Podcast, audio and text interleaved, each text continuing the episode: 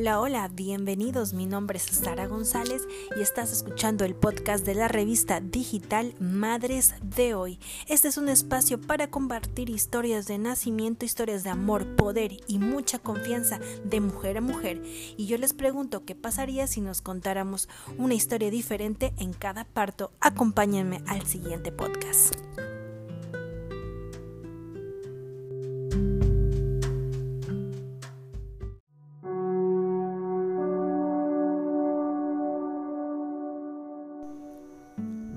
Hola, hola, sean todos bienvenidos. Mi nombre es Sara González Mesa y estás escuchando el podcast de la revista digital Madres de Hoy.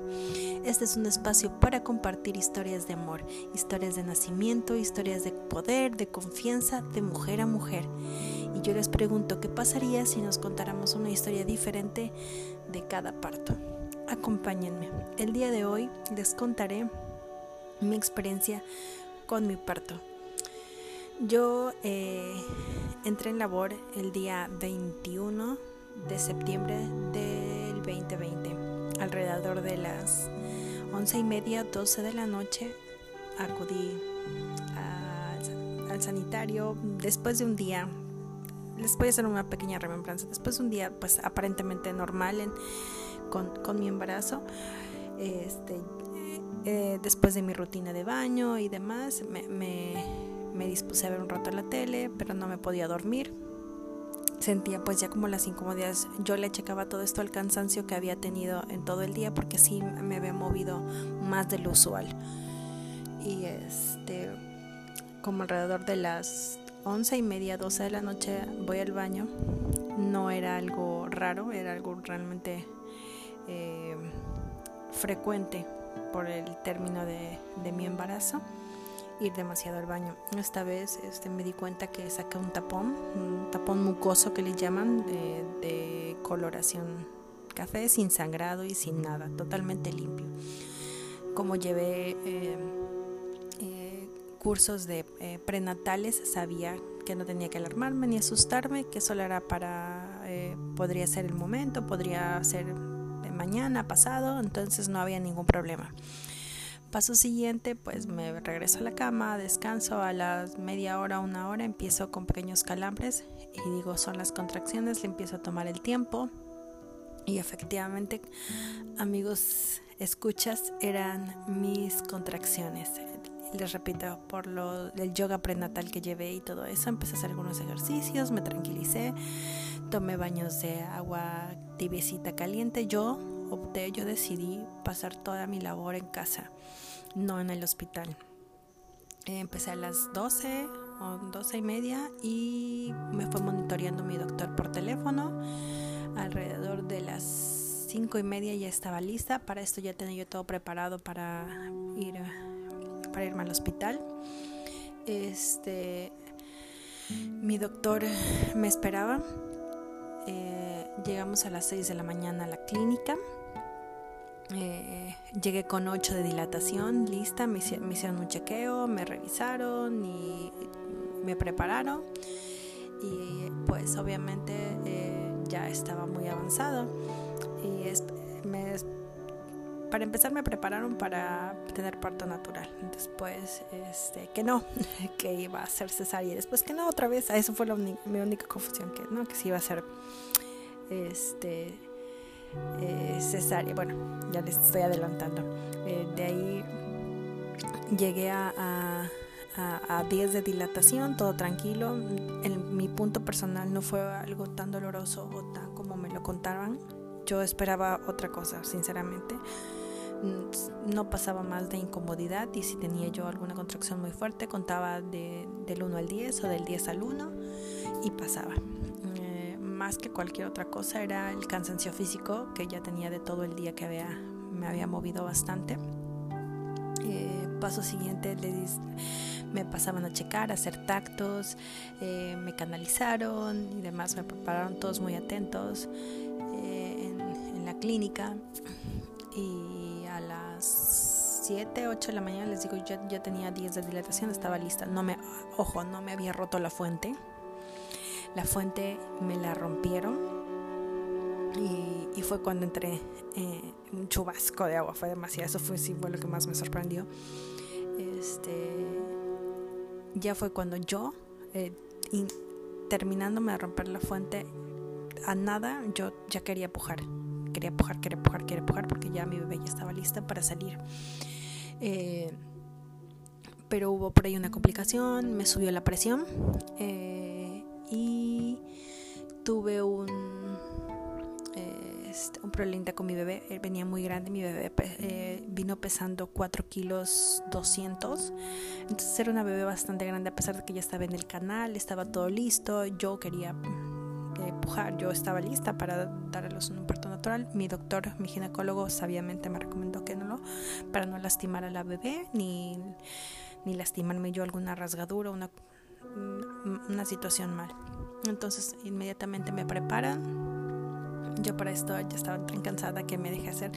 Les, les reitero, mi, mi situación cuando me pusieron la epidural mm, fue delicioso.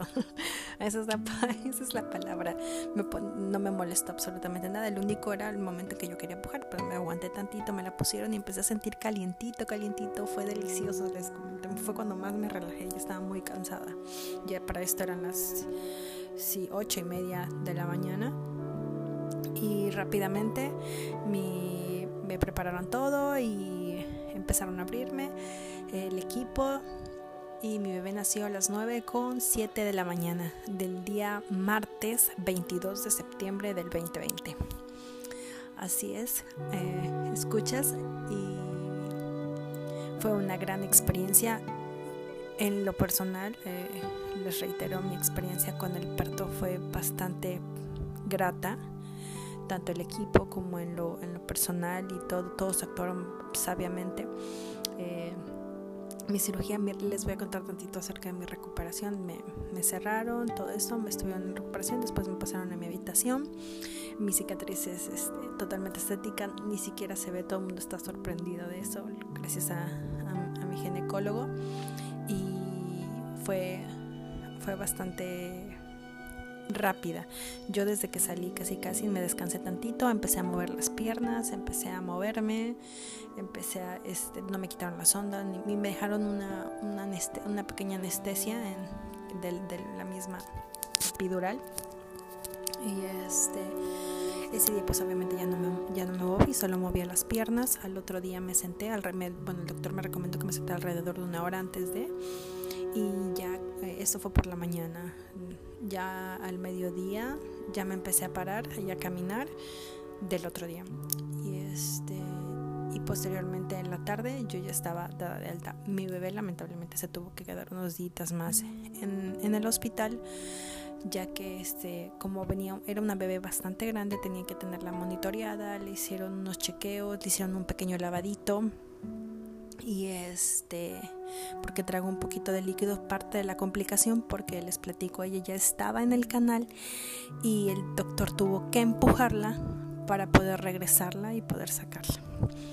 Eh, la escuché llorar obviamente me la mostraron se la llevaron es creo que la única parte triste de esto es que no la pude tocar o cargar así sino hasta que la, la fui a ver a los cuneros días después y este y poderle dar pecho. Entonces, este, eso, eso fue todo. Me le entregaron unos cuatro, cinco días después a mi bebé. Le, estuve, le, le doy pecho y le doy fórmula, ya que fue una niña, no fue prematura, todo estuvo bien, le digo, pero fue una niña bastante grande. Y este, de ahí en más ella no presentó ningún problema de salud en lo absoluto. Tanto mamá como hijas tuvimos 10 de 10.